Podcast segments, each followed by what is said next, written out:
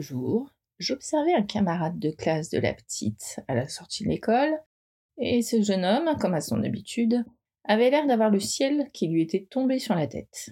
Il s'adressait à sa mère tout en en faisant des tonnes, comme d'habitude, entre visages qui se décomposent, yeux qui roulent et expressions largement accompagnées de gestes de dépit. Je n'entendais pas ce qu'il racontait, mais je me suis dit, allez, encore à faire des jérémiades. Et vous me voyez probablement venir? J'ai en effet réalisé ce que je venais de dire, et je me suis dit, mais d'où vient cette expression, punaise? Bonjour mes punaises.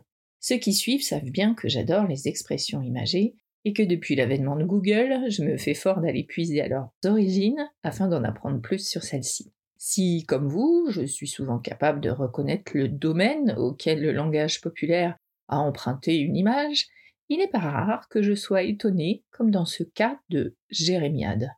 En effet, si certaines expressions telles que boire le calice jusqu'à la lie, le saint des saints ou en tenue d'Ève me semblent évidemment d'origine liturgique, je n'aurais pas parié une cacahuète sur Jérémiade.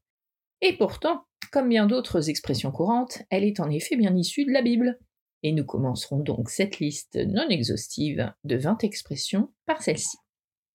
Expression numéro 1, donc, faire des jérémiades. L'expression faire des jérémiades ou se lamenter sans fin dérive de Jérémie, nom de l'un des quatre grands prophètes de la Bible. Appelé par Dieu pour devenir prophète, donc, et parler en son nom, Jérémie est un homme intègre qui, contrairement au prophète mensonger, n'hésite pas à crier la vérité. Tâche ingrate euh, s'il en est, car les hommes n'aiment pas recevoir de mauvaises nouvelles, et ont la fâcheuse tendance à en rendre responsable celui qui les annonce. Alors, bien évidemment, lorsque Jérémie prédit la chute de Jérusalem, il n'est pas spécialement bien accueilli.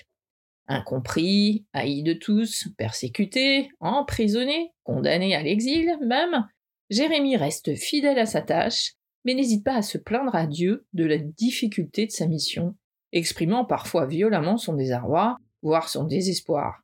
Maudit soit le jour où je suis né Jérémie 2014. D'où l'amalgame avec la personnalité soi-disant plaintive du prophète. À noter quand même, l'histoire donna finalement raison à Jérémie, puisque Jérusalem fut bel et bien détruite par le roi de Babylone et sa population déportée. Expression numéro 2, être le bouc émissaire. Inévitablement associée à l'idée d'injustice, cette expression est utilisée pour désigner une personne ou un groupe de personnes sur laquelle on fait retomber les fautes de quelqu'un d'autre, une sorte de souffre-douleur en fait. L'expression du bouc émissaire trouve son origine dans une pratique ancestrale de sacrifice animal qui s'appelle le rite d'expiation, décrit dans le Lévitique. Chaque année, en effet, le grand prêtre d'Israël tirait au sort deux boucs, l'un pour le Seigneur, l'autre pour Azazel, ange déchu, démon des lieux arides. Le premier bouc pour Dieu était sacrifié donc en offrande, tandis que le second était envoyé vivant dans le désert, et donc vers une mort certaine, après que le grand prêtre avait posé ses mains sur sa tête, le chargeant ainsi symboliquement de tous les péchés des enfants d'Israël. Le rôle du bouc était donc de servir d'émissaire, du latin emitere qui veut dire envoyer, et d'expier les fautes de la communauté. Ce rite de l'expiation est d'ailleurs devenu une fête juive très importante, le Yom Kippour, jour du grand pardon. Expression numéro 3, rien de nouveau sous le soleil. En effet, rien de bien neuf, puisque cette expression provient du livre de l'Ecclésiaste, qui date de plusieurs siècles avant Jésus-Christ. Ce qui a existé, c'est cela qui existera. Ce qui s'est fait, c'est cela qui se fera. Rien de nouveau sous le soleil. Ecclésiaste 1, 9. Une bonne façon de prendre un peu de recul, n'est-ce pas? Expression 4, à chaque jour suffit sa peine. Voici une belle expression qui nous invite à abandonner nos projections angoissantes et à vivre le moment présent. C'est un discours assez actuel et pourtant c'est bien Jésus lui-même qui nous le délivre dans son sermon sur la montagne. Ne vous faites pas de soucis pour demain, demain aura souci de lui-même, à chaque jour suffit sa peine. Matthieu 6, 34. Expression numéro 5. Nul n'est prophète en son pays. Cette expression s'utilise quand quelqu'un manque de reconnaissance auprès de ses pairs, voire auprès de ses proches. Jésus, là encore, nous avait pourtant prévenu. Amen, je vous le dis, aucun prophète ne trouve un accueil favorable dans son pays. Luc 4, 24. Expression 6. Tu es la prunelle de mes yeux. Une jolie phrase à adresser à ceux qui nous sont précieux. C'est d'ailleurs comme cela qu'est qualifiée à plusieurs reprises dans la Bible la relation de Dieu à son peuple. Il entoure son peuple, il l'élève, il le garde comme la prunelle de son œil. Deutéronome 32.10. Expression 7, qui sème le vent, récolte la tempête. Cette expression imagée est aussi belle que forte. Elle reprend les mots du prophète Osée, qui parlait ainsi du peuple d'Israël se détournant de Dieu. Ils ont semé le vent, ils récolteront la tempête. Osée 8, 7. Expression 8, vieux comme Mathusalem. Mathusalem a vécu 969 ans. Quand on observe la généalogie de la Genèse, on peut en effet comprendre que les patriarches avaient une sacrée longévité avant que Dieu ne limite finalement l'âge des humains à 120 ans, soi-disant. Être aussi vieux que Mathusalem, c'est donc être sacrément vieux. Expression 9, œil pour œil, dent pour dent. Cette phrase est souvent mal comprise car elle est entrée dans la tradition sous le nom de loi du talion. Si quelqu'un blesse son prochain, il lui sera fait comme il a fait. Fracture pour fracture, œil pour œil, dent pour dent. Il lui sera fait la même blessure qu'il a faite à son prochain. Lévitique 24, 19-20. Cependant, ce texte n'a jamais été correctement compris. Dans l'évangile de Matthieu, cette phrase est répétée par Jésus lors du même sermon sur la montagne. Vous avez appris qu'il a été dit œil pour œil et dent pour dent. Mais moi je vous dis de ne pas résister aux méchants. Si quelqu'un te frappe sur la joue droite, présente-lui aussi l'autre. Matthieu 5, 38, 39. Dans ce cas, la leçon du premier sermon était donc de ne pas chercher à obtenir une compensation dans des procès, par exemple. Lorsque Jésus reviendra, toutes les réclamations pour préjudice ou injustice seront rectifiées par Dieu. Expression 10, baptême du feu. Le baptême du feu fait référence à une expérience difficile, une première expérience de quelque chose. Jean leur répondit à tous, Je vous baptise d'eau, mais il viendra un plus puissant que moi, dont je ne suis pas digne de délier les sandales. Il vous baptisera du Saint-Esprit et du feu. Luc 3, 16. À en croire Luc, euh, ça ne sera donc pas une partie de plaisir. Hein Expression 11, jeter des perles au cochon. Jeter des perles au cochon, c'est offrir quelque chose de précieux à quelqu'un qui ne peut pas l'apprécier. C'est Matthieu qui l'image ainsi. Ne donnez pas les choses saintes aux chiens, et ne jetez pas vos perles devant les pourceaux, de peur qu'ils ne les foulent aux pieds, ne se retournent et ne vous déchirent. Matthieu 7, 6. Expression 12, soulever un tollé. Clameur d'indignation, mouvement collectif de protestation, le mot tollé fait partie de notre vocabulaire courant. Petit rappel. Jésus, trahi par Judas, est donc arrêté et emmené devant l'assemblée des grands prêtres, le Sanhédrin, puis devant Ponce Pilate, qui se heurte à une foule emplie de violence et de haine, qui lui crie de libérer Barabbas, un prisonnier condamné pour émeute et meurtre, et de crucifier Jésus, comme nous le rapporte Saint Jean dans son évangile. À mort, à mort, crucifie-le. Jean 19, 15. Or, dans la Vulgate, la version latine de la Bible, depuis le texte hébreu pour l'Ancien Testament et le texte grec pour le Nouveau Testament, Saint Jérôme traduit ce passage du grec au latin par tollé, tollé, crucifigé eum. Le mot tollé est ici l'impératif du verbe latin tolérer, qui signifie ôter, enlever, supprimer. Le cri de la foule déchaînée est donc Supprime-le traduit plus tard par à mort. La même scène nous apporte une autre expression, sans laver les mains, l'expression 13. Cette expression indique que l'on n'a plus l'utilité de quelque chose, ou que l'on n'est pas coupable d'une décision, ou que la suite ne nous regarde plus. Alors que le peuple réclame donc la mort de Jésus euh, avec euh, son tollé, Ponce Pilate agit ainsi. Pilate, voyant qu'il ne gagnait rien, mais que le tumulte augmentait, prit de l'eau, se lava les mains en présence de la foule, et dit Je suis innocent du sang de ce juste. Cela vous regarde. Matthieu 27, 24. Pilate s'en lave donc euh, doublement les mains, si on peut dire, alors que sa réputation sera ainsi ternie pour l'éternité. Expression numéro 14. Jeter la première pierre. Le Sanhédrin, encore lui, l'assemblée des grands prêtres, était prêt à lapider une femme, surprise en adultère. Jésus mit alors les grands prêtres au défi. Comme ils continuaient à l'interroger, Jésus se releva et leur dit Que celui de vous qui est sans péché jette le premier la pierre contre elle. Jean 8, 7. En d'autres termes, regardez-vous d'abord avant de condamner quelqu'un. Expression 15, prendre quelque chose à la lettre ou au pied de la lettre. Il faut remonter à l'origine de l'expression employée par saint Paul apôtre dans sa deuxième lettre aux Corinthiens. Lui nous a rendus capables d'être les ministres d'une alliance nouvelle, fondée non pas sur la lettre, mais dans l'esprit. Car la lettre tue, mais l'esprit donne la vie. Saint Paul oppose ici l'interprétation littérale des mots à leur dépassement pour en découvrir le sens spirituel et le véritable message qu'ils contiennent. En prenant les choses à la lettre, on se trompe donc de sens. Expression 16. Semer la zizanie. Cela signifie semer la discorde, la mésentente au sein d'un groupe de personnes.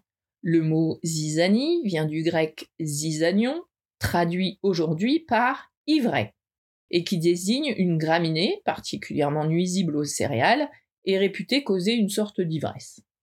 L'expression fait référence à la parabole du bon grain et de l'ivraie, comme le rapporte saint Matthieu dans son évangile, Matthieu 13, 24, 30. Devant la foule massée devant lui, pour écouter son enseignement, Jésus raconte l'histoire d'un homme qui sème du blé dans son champ, mais pendant son sommeil, son ennemi vient et sème de la mauvaise herbe, livrée, au milieu de la bonne. Personne ne s'en rend compte, jusqu'à ce que les deux plantes se développent. Les serviteurs de l'homme lui proposent alors d'arracher la mauvaise herbe, mais il refuse, par crainte que le blé ne soit arraché en même temps. L'homme décide donc de laisser se développer le blé et livrer côte à côte, et au moment de la moisson, d'enlever d'abord l'ivraie, de la lier en gerbe puis de la brûler, avant de moissonner le blé.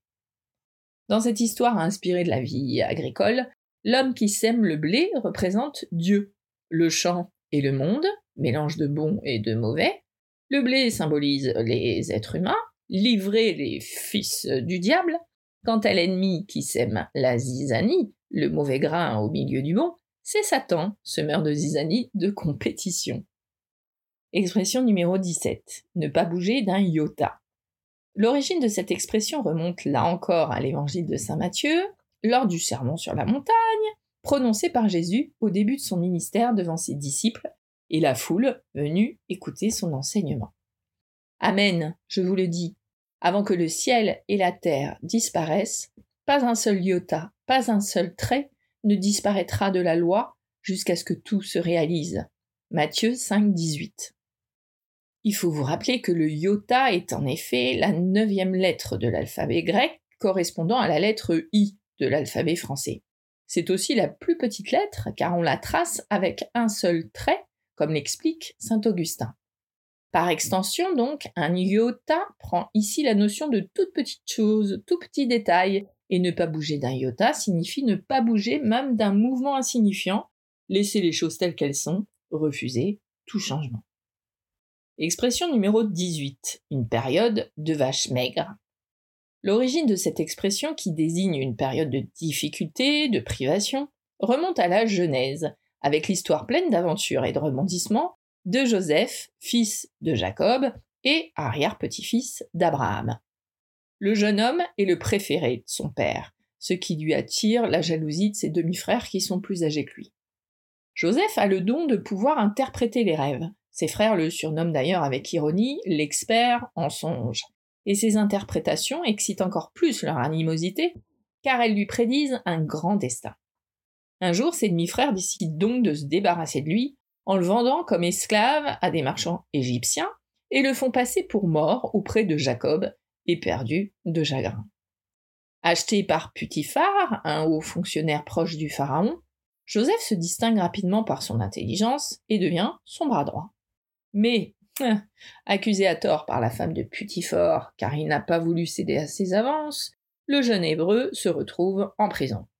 Là, il interprète les rêves de deux autres détenus, et ses prédictions se réalisent trois jours plus tard, avec la mort de l'un et le retour dans les bonnes grâces du roi de l'autre. Deux années passent et une nuit, Pharaon fait un rêve des plus étranges, dans la Genèse 41, 1, 43. Alors qu'il est au bord du Nil, fleuve sacré pour les Égyptiens, il voit sortir de l'eau sept belles vaches bien grasses qui ont beauté sur la rive. Sortent alors du fleuve sept autres vaches, laides et maigres, qui se mettent à dévorer les vaches grasses, mais qui restent malgré tout déjarnées. Troublé, Pharaon convoque tous les mages et tous les devins de son royaume, mais aucun ne peut lui donner d'explication. C'est alors que l'ancien compagnon de cellule de Joseph, celui qui est revenu en bonne grâce à la cour, se souvient de la clairvoyance de Joseph et en parle à Pharaon, qui le fait appeler immédiatement. Avec l'aide de Dieu, puisque Joseph dit ce n'est pas moi, c'est Dieu qui donnera à Pharaon la réponse qui lui rendra la paix, Joseph livre l'interprétation du songe. Les sept vaches grasses représentent sept années de bonne récolte et de richesse pour le pays. Elles seront suivies de sept années de famine, vaches maigres, si difficiles qu'elles feront oublier les années d'abondance. Joseph conseille alors à Pharaon de constituer des réserves de céréales pendant les sept premières années pour faire face à la famine qui suivra les sept années suivantes. Et quant à nous, les vaches maigres ne sont toujours pas une bonne nouvelle. Expression 19, la chair est faible. Après la scène, le dernier repas de Jésus, Jésus et onze de ses disciples se rendent dans le jardin des Oliviers. Là, Jésus emmène avec lui Pierre, Jacques et Jean, puis s'isole pour prier, en proie à la frayeur et à l'angoisse, après leur avoir recommandé Restez ici et veillez. Mais à son retour, il trouve les trois apôtres assoupis. Puis il revient et trouve les disciples euh, endormis. Il dit à Pierre Simon, tu dors? Tu n'as pas eu la force de veiller seulement une heure Veillez et priez pour ne pas entrer en tentation. L'esprit est ardent, mais la chair est faible.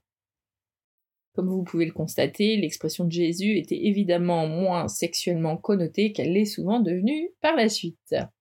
Expression numéro 20, toucher du doigt. Aujourd'hui, cette expression signifie être proche d'atteindre quelque chose ou commencer à comprendre quelque chose. Après la passion du Christ, c'est-à-dire alors que ce dernier a donc déjà eu à subir la crucifixion, les apôtres sont réunis un soir dans un lieu discret, aux portes closes, vu qu'ils n'étaient plus trop en odeur de sainteté, si j'ose dire. Jésus, qui s'est donc déjà présenté à Marie-Madeleine, près du tombeau ouvert, leur apparaît alors. Il leur montre ses mains et son côté, et leur envoie un message de paix.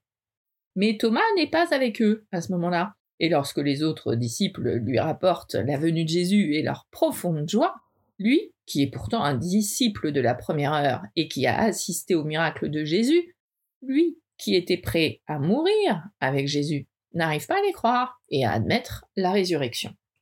Si je ne vois pas dans ses mains la marque des clous, si je ne mets pas mon doigt dans la marque des clous, si je ne mets pas la main dans son côté, non, je ne croirai pas. Jean 20, 25. Huit jours plus tard, alors que les disciples sont à nouveau réunis dans la maison, cette fois tous ensemble, Jésus leur apparaît et s'adresse directement à Thomas. Avance ton doigt ici et vois mes mains. Avance ta main et mets-la dans mon côté. Cesse d'être incrédule, sois croyant. Jean 20, 27. Thomas, qui voit Jésus et touche du doigt les stigmates, la preuve concrète qu'il attendait tant, est alors convaincu avec certitude, ce qui lui ouvre du coup un bien plus grand mystère. Voilà donc les 20 expressions promises en début de podcast, mais il en reste bien d'autres qui pourraient bien alimenter de futurs épisodes. À bientôt mes punaises. Prochain épisode, mais finalement, qui était Marilyn Monroe, punaise?